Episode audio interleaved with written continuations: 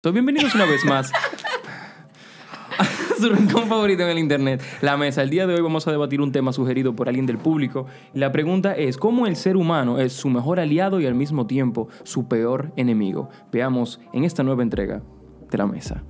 Y no era del otro tema que No, vamos a no, no, hablar. yo que ¿Cuál quieren hablar primero? Yo pensé, esos eran los dos temas. Yo pensé que tú dijiste los dos Yo temas. El primero. otro, yo. Yo pensé que tú dijiste el primero y Yo- el Yo, segundo. dije, No, yo, no, cualquiera. yo no le voy a dañar su introducción, nada más dejar que se acabe. Era el otro tema, Giovanni. El de cómo tú sabes si tú te enamorado o no. Sí. Pero ese fue el segundo que tú mencionaste. Sí, pero vamos a comenzar por el segundo.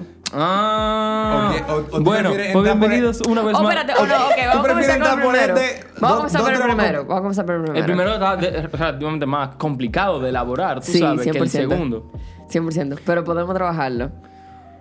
Vamos a arrancar de una vez entonces y voy a dejar tu ese- ese disparate y yo lo voy a dejar y no voy a estar cortando. Dale, tranquilo, ok, mira, oye con lo que vamos a comenzar, yo me acuerdo que hace mucho. Eh, Espérate, espérate, ¿Qué? espérate, ¿Qué, espérate. qué, qué? Déjame ponerte un stop. Bienvenidos una vez más aquí en la mesa. El día de hoy tenemos como invitado al señor Diego. Diego, ¿cuál es tu apellido? Muñiz. Tenemos al señor Diego Muñiz. Diego, no- Diego, háblanos un poco de ti, loco. ¿Dónde tú eres? ¿Cómo tú llegaste aquí? Em, ¿Qué te cuento de mí? Yo, Pégate bien al micrófono. Ah, Recuérdate que todo debe girar en torno al micrófono, así bien pegadito. em, yo soy de aquí, de Santo Domingo. Ok. Em, llegué aquí porque, bueno, me encanta hablar de la gente y de... Lo De que la gente. hablar de la gente. De. No, no, nada que ver. Me refiero a de lo que pasa dentro de la gente, de, de la cabeza de la gente. Y cómo toda mi vida mi mamá se ha dedicado a trabajar con gente y lidiar con problemas y cómo eso se me ha pegado a mí. Y disfruto mucho y... Te sigo olvidando del micrófono. Ah, te- me encanta. No te quiero interrumpir de nuevo. Tienes que Ah, así, ahí. Y disfruto mucho, honestamente, el asunto de que siento primero que nada que la gente confía en mí con muchísima facilidad y me cuenta. Y, y son temas que disfruto hablar y, siempre trabajar. Y aquí estamos. ok, Ok. qué bueno. Ajá. Y bueno, tú eres Gladerin, ya la gente sabe quién tú eres, qué vaina. Entonces, ¿cómo tú querías introducir el tema? Yo. Sí, claro. O tú sea, ¿con qué yo iba a arrancar, Tú verdad? vas a pichar algo, sí. Ok, entonces, según lo que yo tengo entendido, el tema se refiere a que uno, o sea, tú- la persona que dijo el, el- el tema habló del ser humano, de cómo el ser humano es su mejor aliado y a la vez su peor enemigo. Correcto. Right? Pero yo, en algún sentido, como que interpreté que se refería a uno mismo. Cómo uno puede jugar el el papel de ser tu mejor aliado y ser tu peor enemigo. Tú para ti. ¿Verdad? Es correcto. 100% Y yo me acuerdo que hace mucho, yo, por ejemplo, buscando así como frases que me gustaban para yo tatuarme, que yo no sé qué, yo como que traté de, de, de como que inventarme algo que, que fuese mío, que, que representara como yo estaba sintiendo en ese momento. Y yo sentía que yo era mi peor esclavo y mi peor dictador. Todo en una misma persona. O sea, voy a, ver, exacto. voy a ver ¿Qué si trato de explicarme. Es como que yo sentía como que yo estaba siendo muy fuerte conmigo y a la vez, por yo ser tan fuerte conmigo, yo interpretaba que yo estaba siendo muy mala para mí. ¿Entiendes? Como que, imagínate tú, que tú tienes temas con, qué sé yo, levantarte temprano.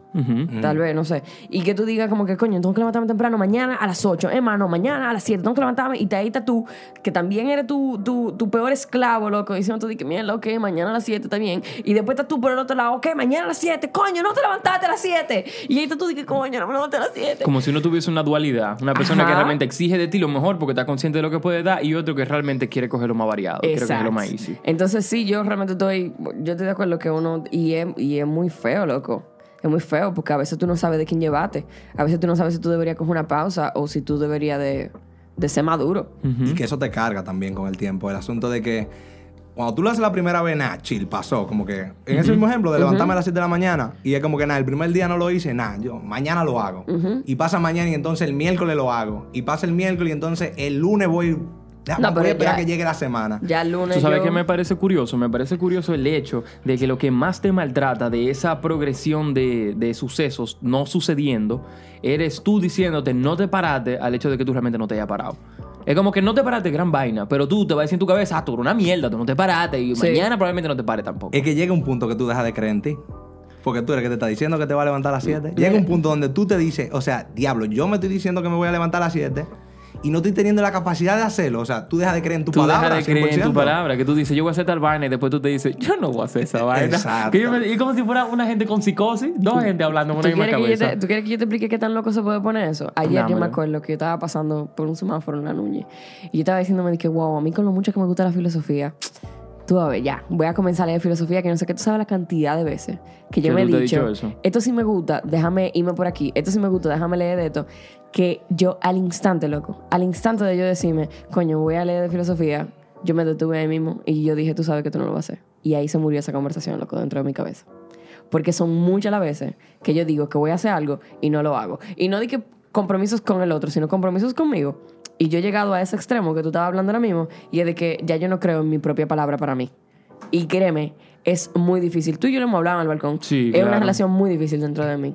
Y es sorprendente como eso que tú estás diciendo de que la gente normalmente tiende a cuidar más mi palabra contigo que conmigo mismo. Como yo, si te digo a ti que voy a hacer algo, cojo y lo hago.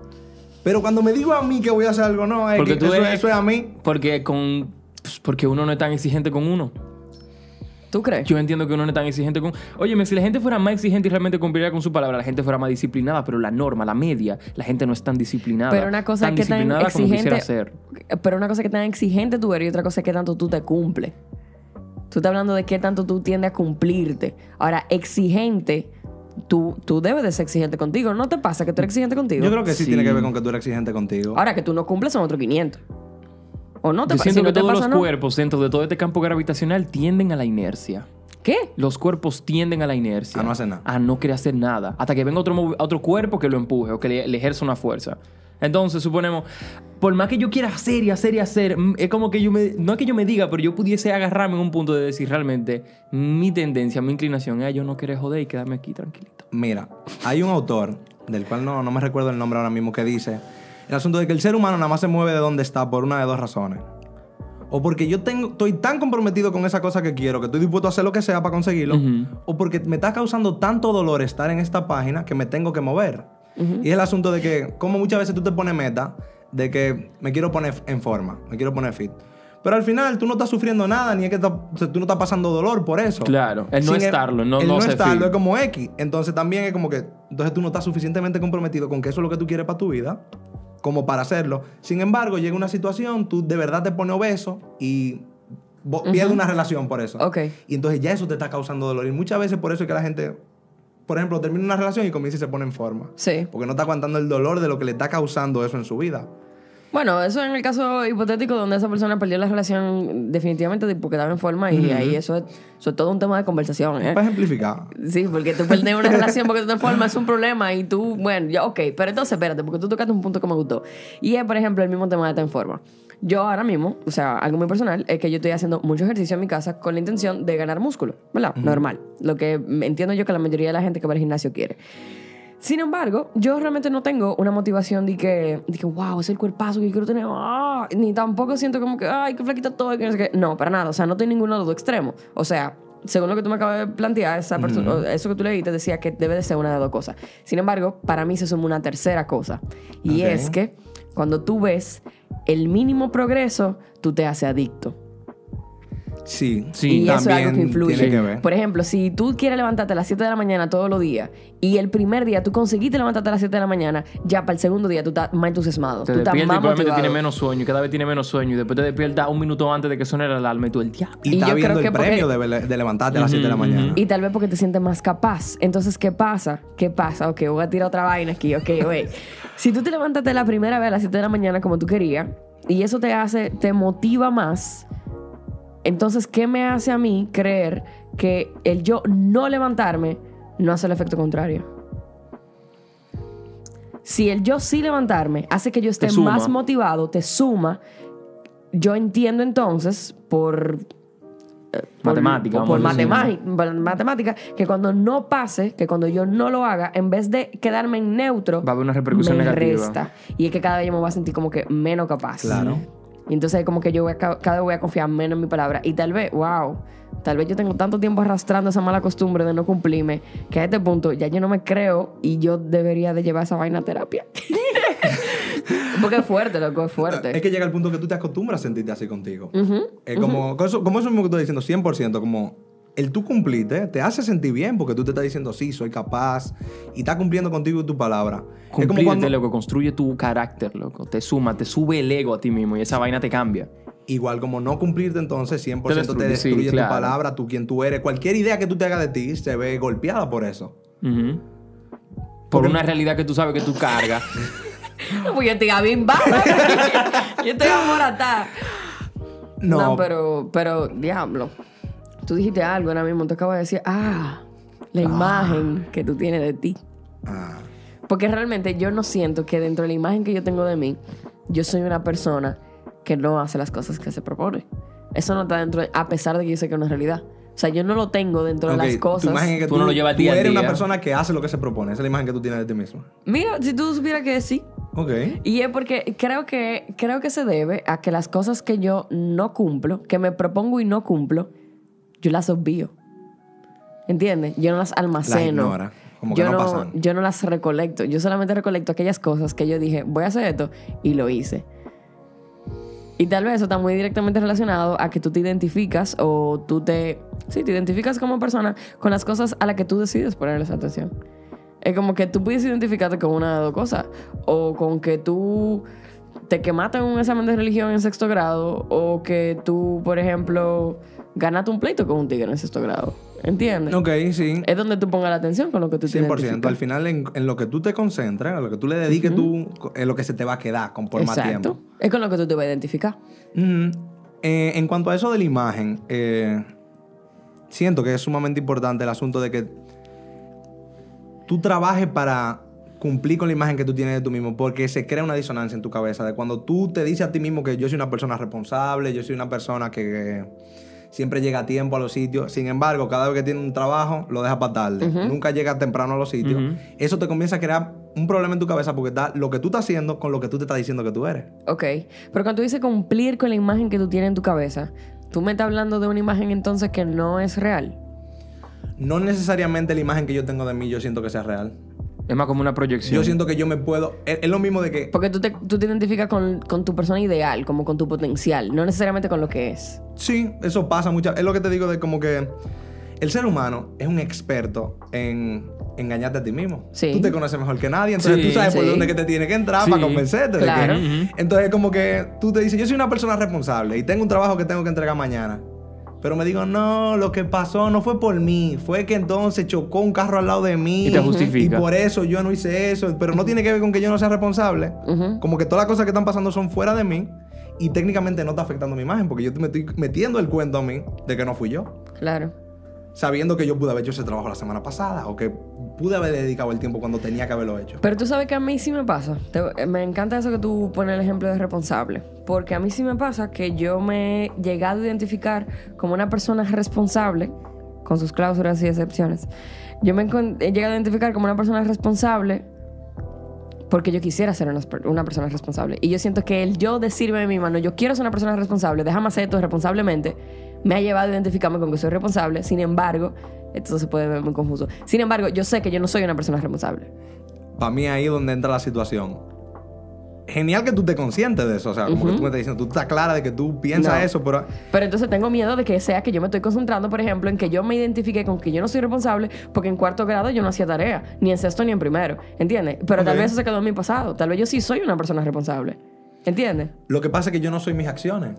Porque yo no haya entregado una tarea un día. Pa- pa- No significa que tú no entregues tarea. No significa que yo no soy responsable. Que yo, o sea, una persona mentirosa no es la que nunca dice mentira.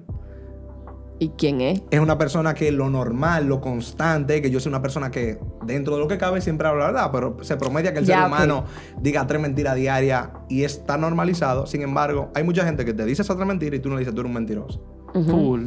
Porque no es algo que lo caracteriza. El problema está cuando tú dejas que esa irresponsabilidad sea parte de tu carácter y de quien tú eres como persona. Como no, si es que fuera el tú, no es promedio. que tú siempre tienes que cumplir porque tú no eres perfecto como ser humano. Entonces tú no te- tampoco te puedes apedrear de que no hice esto, no cumplí con esto, ya yo soy una persona irresponsable. Pero al final del, del día yo siento que eso que te caracteriza varía mucho de gente en gente. Sin embargo, todo lo que ustedes han abarcado hasta ahora tiene mucho que ver con esa parte eh, de ti que no cumple con quien tú, con, con lo que tú proyectas, por lo tanto tú eres tu enemigo en esa parte. Pero más que un enemigo, ustedes no sienten que somos, no que somos, porque yo- I feel like we are, pero somos autodestructivos. Nosotros optamos por la autodestrucción. Suponemos, Gladeline, tú decides no dejar de fumar y aquí llega una caja de 20 cigarros y esos 20 cigarros no van a durar un rato aquí. Ok, no los 20 porque estoy exagerando, Sí, obviamente. exacto, Pero, gracias. obviamente los nosotros tendemos a hacer cosas que sabemos que nos van a hacer daño y quizá por una mínima gratificación inmediata nosotros no le paramos nada. Ese último shot, ya estoy de guabinado, ese último shot, dámelo. Ese gare que yo no fumo, dámelo. Pero entonces una pregunta, entonces, ok, me encanta. Porque vamos entonces a, a- a delimitar la línea finita, casi invisible y borrosa, que determina el tú realmente hacer las cosas y vivir y tú dejar de hacer las vainas que te- tú quieres hacer solamente porque es autodestructivo. Un kamikaze, un kamikaze infeliz. Porque a veces tú sabes conscientemente, tú estás totalmente Que eso te consciente está matando. de lo que tú vas a hacer te va a matar. Y no solamente puede ser como consumir, que si una droga, que si un cigarro, que si un trago. Puede ser como que, ay, debería juntarme con fulana, hacer tal cosa, porque yo estoy claro que eso no va a estar heavy. O yo estoy claro que eso me va a hacer un daño. Lo hago como quiera, voy para allá. Pero entonces una pregunta, ¿por qué tú decides ir para allá? A veces tú te preguntas y tú dices, yo no sé. Pero es muy probable que no tú- sé. algo positivo genere en ti que tú quieres ir para allá. 100%. Es un asunto de precio y premio. Exacto. En- Es como, es como lo mismo que estábamos hablando con Tessa. Al final del día, ¿por qué tú evitarías? No quiero poner ese ejemplo, pero ¿por qué tú evitarías darte el shot si realmente darle el shot en ese momento lo que tú quieras hacer? Tú, tú estás feliz dando tu shot. Quizá tú estás en un borde que tú sabes, wow, ya yo estoy jodido, estoy hecho mierda y ese shot extra está ahí y me está haciendo ojito. Me lo voy a dar, ¿por qué? ¿Por qué? ¿Por qué no? Es que yo creo que Estamos- ¿por qué no, no es la respuesta? Lo que no pasa es que yo lo estoy llevando al punto ya donde ya tú tienes un, un Porque tú punto te que tú estás dar. forzando, en el cual tú lo forzas. Ah, ok. Eso, sí, ok. Definitivamente. Porque tú sabes que te vas a hacer un daño físico y Como inmediatamente. cuando tú aguantas la pipí hasta el último no es lo minuto. mismo que dejar como el que, trabajo ¿por para después. O sea, tú lo puedes dejar, pero te va a joder de verdad en el último momento y tú vas a decir que es que yo vengo dejándolo. Pero esa decisión que te va a joder inmediatamente, tú puedes. como entendí. Y donde yo siento que tú te conviertes en tu peor enemigo es cuando, donde viene ese problema, es cuando con ese mismo precio y premio de que obviamente todas las decisiones que yo tome, porque yo estoy buscando algún sentimiento, algún algo bueno yo voy a sacar de eso, sin embargo siempre hay un precio que pagar. Donde yo entiendo que tú te conviertes en tu peor enemigo es cuando tú te engañas del precio que tú tienes que pagar. Cuando tú te convences a ti mismo de que tú no vas a pagar ningún precio. No va a pasar nada por yo tomarme ese shot. Ok. Ok. Y entonces me lo tomo, aunque subconscientemente yo sé, es como yo me convenzo de que no, ya yo me bebí 10, que yo me tomo un humano, va a ser, aunque yo sé que ese shot, ese es el shot que me va a matar. Como si tú tuvieras una gente dentro de tu conciencia que te está diciendo, te vas a joder, pero te trancado en una habitación. Y tú dices, ¿qué? Exactamente. Yo no. y como- Pero yo sí, yo soy una persona que. Yo no te voy a decir que yo me engaño, en verdad, y que con el, con el precio. Yo estoy muy clara. Pero yo sí, yo los ignoro. A mí de verdad que no me. No me importan. Y yo siento que eso está muy arraigado a lo que tú dices, que yo soy una persona autodestructiva. Probablemente ¿Y te yo funciona sea vivir de ahí? un kamikaze. Pareciera ser que estamos los tres iguales aquí. Sí. Yeah, ¿Qué lo que era? Sí, 100%. Y a eso mismo que me refiero. Ahorita realmente, bueno, bueno, ok. Ahorita tal vez yo tenga un hábito, tal vez yo tenga peores hábitos que ustedes dos y Dios no lo quiera, tal vez no soy ni siquiera yo la primera en presentar un problema como de salud, cosas así. A lo que me refiero es que uno cree que uno tiene un control, que era lo mismo que estaba hablando ahorita de ilusión de control. Full, Uno cree que uno tiene un control cuando uno está evitando cosas que te matan o te hacen daño porque... Sí, es verdad que existen mayores probabilidades de que tú conserves tu salud, toda la cosa, pero al final del día hay un reguero de vainas que tú no controlas que te pueden Hasta tu genética. hasta tu genética, Hasta tu te, que te genética te puede joder. boicotear. no tiene ningún tipo que de te control sobre joder, ella. loco. Y yo sé de gente que... Y esa es la cosa que usan la mayoría de los fumadores. De que yo sé de conozco gente gente que vivió tiene 50 años 107 fumando. años Fuma todos los días. Clásico, clásico. Sí, pero entonces... Loco, mira, eh, y eso, está, eso va directamente relacionado con la vaina de los estereotipos. Uno, uno, uno tiende más a, a- absorber los estereotipos que van de acorde a, A las a- ideales que uno ya tiene. a los ideales que uno ya tiene. Entonces, yo siento que el efecto contrario es que yo me agarro de esa excepción a la regla, de esa persona que tiene 99 años fumando, para yo decir, no, yo no tengo por qué caer en el estereotipo porque esa persona no cayó en Yo el podría estereotipo. durar Ese 99 tigre también. puede estar Si hecho- él pudo, yo puedo. Ajá, ese Claro. tigre puede estar hecho de hierro y todos los 27. Fuá. Como también yo a veces pienso, tal vez hoy yo estoy fumando, pero yo no sé si en dos meses a mí me va a dar la gana de dejarlo De soltarlo, abruptamente. full, Entonces, una vaina, si usted conoce algún fumador y usted está insistentemente diciéndole deje de fumar, deje de fumar, esa persona no va a dejar de fumar porque usted le diga que deje de fumar. Es cuando esa persona entiende que va a dejar de fumar, ¿ok? No, y, y hablando de ¿ok? eso, es 100%, hablando de ese mismo tema de fumar y el asunto de como que yo lo dejé, yo dejé de fumar. Porque para mí el precio Me que yo estaba encanta. pagando era mucho, o sea, me estaba sintiendo agotado, muchísimas cosas. Sin embargo, cuando empieza esta cuarentena y todo este asunto de no salir y cosas, yo estamos igual. la ansiedad me dio un kick in y es como que ya, o sea, el precio que yo iba a pagar de no estar en la mejor condición de salud, para mí era menos que el precio que yo estaba pagando de la, ansi- de la ansiedad que yo estaba sintiendo. Entonces yo preferí pagar mi salud en vez de, de la ansiedad. Pero entonces para mí déjame ver si entendí. ¿Volviste a fumar, eh? 100%. ¿Estás fumando? Sí.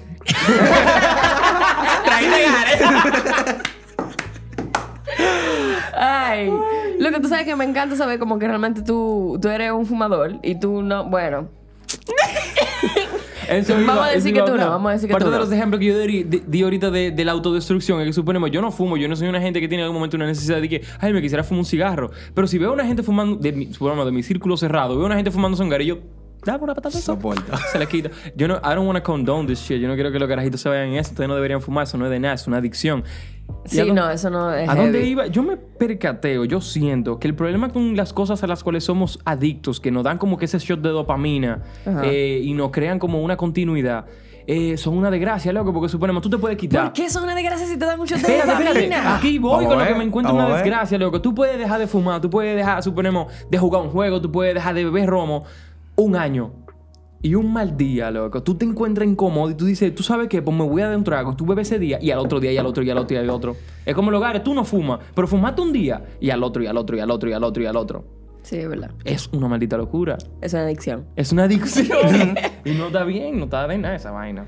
No, y que llega al punto que yo siento por experiencia de gente muy cercana a mí que ya aunque tú lo dejes, es eso de que la próxima vez que tú lo vuelvas a probar, como que tú no, tú no desarrollaste la adicción de fumar por fumarte de hogares. No. Eso fue por fumar constantemente. Sin embargo, si tú la dejas ahora, ya tú te fumas un gane dentro de cinco años después de que la dejaste y ya la, la adicción kick in de una vez. Sí. Porque es, una- es como que nunca se va. No, tú, cuando tú eres adicto, tú siempre eres adicto. No me digas una cosa así, loco. Es una Sí. locura. Yo Yo- lo que puede es de- eh, como que despegarte de, de esa sustancia que de la que tú eres adicto, pero si la cogiste, tú eres adicto. ¿Entiendes? Por eso que no deberían hacer nada más sádico, señores. No deberían hacer nada de eso, nada que crea adicción, No. que usted esté inconsciente que crea adicción. Mm, mm. Pero tú sabes que yo me fui una pensando ahorita y es como que realmente, para mí existen dos tipos de fumadores. O sea, dentro de toda la categoría que tú puedes definir entre tipos de gente, para mí hay dos tipos de fumadores que me llaman mucho la atención. Están los fumadores, donde yo me vi en algún momento de mi vida y espero no volver para atrás nunca. Y es el fumador que se condena por cada gare que se fuma. Ay, Dios mío. Ay, Dios, Ay, loco, ¿por qué yo tengo ganas de fumarme otro. Ay, Dios, ya yo llevo dos. y tú sabes qué tú haces, tú lo coges así, lo prendes, casi llorando. Casi de que, aquí estoy fumándome otro. Y después, después están los otros, los otros fumadores. Que están viendo a ese en battery. Que se le importa una mierda, loco. Es más, tú sabes que pide dos cajas en verdad porque una no va a dar. Dame un gare, dame otro. Mira, este se me está pagando y en verdad yo quiero otro, lo voy a prender. Men, y esos fumadores no es por nada. O sea, está bien, se lo va a llevar el diablo. pero, pero loco, ellos se están disfrutando la vaina que están haciendo. O sea, una cosa es que tú estés haciendo una vaina mal hecha y, y lo lamente así, que, ah, y otra cosa es que tú estés haciendo una vaina mal hecha y por lo menos lo disfrutes. Por lo menos te lo disfrutes. Es como que tú sabes que yo voy a hacer mañana, cuando yo ponga mi despertador a las 8, que yo no me levante, yo no voy a decir que, ay, déjame darle snooze. Yo voy a decir, no, tu maldita madre, snooze. yo voy a dormir. Ya, tú te vas a despertar y vas a ver qué palomo, mierda. Uy, Ay. Es como que no, yo voy a comenzar a aplicar esa vaina, en verdad, porque para mí me hace mucho sentido. Si yo voy a hacer la cosa mal, ya, yo la voy a hacer Es mal, la voy a el disfrutar. fumador que está claro de que es fumador y no se anda lamentando, por lo menos tiene paz de que lo que yo estoy haciendo es lo que yo estoy diciendo. Óyeme, yo conozco dos personas así y de verdad que yo lo veo feliz, loco. Yo no lo veo lamentándose como los fumadores que están de que, ay. Mira, es lo que te digo, sin embargo, aunque ellos no entienden que eso esté bien, ellos están en paz con Sí. la idea de que eso es lo que ellos van a hacer y punto. 100%. Y no se están metiendo el cuento de no, yo lo voy a dejar hasta Porque de verdad que es una carga emocional. Sí, es una carga claro que sí. emocional. Es un peso doble, loco. Porque yo te puedo asegurar que ellos están conscientes que esa vaina le está haciendo daño. Pero una cosa es que tú te conscientes que te está haciendo daño y arriba de eso te martirices porque tú estás consciente que te está haciendo daño. Lo que tú dices que nosotros pudiésemos estar en paz con esa parte autodestructiva de nosotros. Sí. A la hora de nosotros hablar de que el ser humano es tanto su aliado como su enemigo, nosotros pudiésemos ser el mejor amigo de nuestro enemigo. ¡Ay, ser una mierda! Eso tiene mucho sen- sí, Uno me llevaría la vida más en paz. Me Sin embargo, siento que también es el punto de tú entender con cuáles de esas cosas tú estás dispuesto a vivir y, y como quiera estás apuntado a tirar para hacer la mejor, lo mejor de ti que tú ¿Cómo puedas. así? ¿Cómo así? Explícate. Yo entiendo que está bien que tú, si tú decidiste que vas a fumar, entres en paz con esa decisión. Ok. Sin embargo, hay otras actitudes, el asunto de, por ejemplo, de no levantarte temprano, que hay cosas que si tú sabes que no te van a funcionar con tu vida, como que no entra en paz con esa cosa. Si tú sabes que tú para tu trabajo te tienes que levantar todos los días a las 8 y no lo estás haciendo, yo entiendo que no está bien hasta cierto punto que tú entres en paz con no levantarte porque te está costando y te va a poner a pagar precio en tu vida. Ah, ok. Lo que pasa, sí. Tiene mucho, a mí me la encontraría raro una persona que para ir a trabajar tiene que levantarse a las 8 y no lo haga. Pasa. No, estoy dando un ejemplo. Porque pa- la gente. Pasa.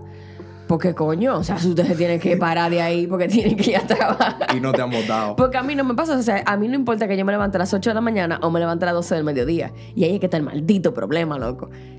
Ahí es que está el problema. Es para qué diablo yo me voy a levantar a las 8 de la mañana. Yo la única razón por la cual me quiero levantar a las 8 es para poder Para sentir que estás crear la siendo un poquito costumbre más- de levantarme a las 8 de la mañana, pero después de ahí No hay nada que buscar. no hay nada que buscar. Tienes que hacer más comida. No, y en verdad, ok, mi día pudiese ser doblemente productivo si yo me levantara más temprano. Sin embargo, como yo me estoy imaginando cómo pudiese ser mi día, yo no necesariamente tengo la motivación tan clara. Ok. ¿Entiendes? Y nada, yo quiero agarrarlo y estrellarlo ahí. Eh, tráyalo, pero tú no le vas a dar el chorro a la gente de Patreon. Sí, se le va a dar shout out a la persona de Patreon. Gladeline, tíralos. Voy. Entonces le quiero dar un shout out a Denis Reyes. Hola, Denny. ¿Cómo estás? Le quiero dar un shout Espérate, que ya te di tu shout out. Le quiero dar un shout out a las, a las cosas de Fernando Y. ¿Cómo tú estás, cosas, Fernando Y? ¿Comiste hoy? Comiste hoy. Abraham Mora. Abraham. Ey, te bañas. Ujú. Ujú. espérate, espérate, espérate. Y a Emil Serafín Torres. Papá, tu apellido está duro. Es como Serafín. Y Exacto. ya, loco, señores, muchísimas gracias por apoyar en Patreon. ¿A cuánta gente fue que le he dicho ahora? A tres, porque ustedes son tres especiales. Es probable que dejemos un pedacito al final del video en Patreon, como lo hemos seguido haciendo, y no creo que eso cese por ahora. Él fue el señor Diego Muñoz. Muñiz. Muñiz. La señorita Gladeline Cristal Raposo y su servidor Giovanni Manuel Raposo en una entrega más de la riquísima y escondidísima mesa. Mesa.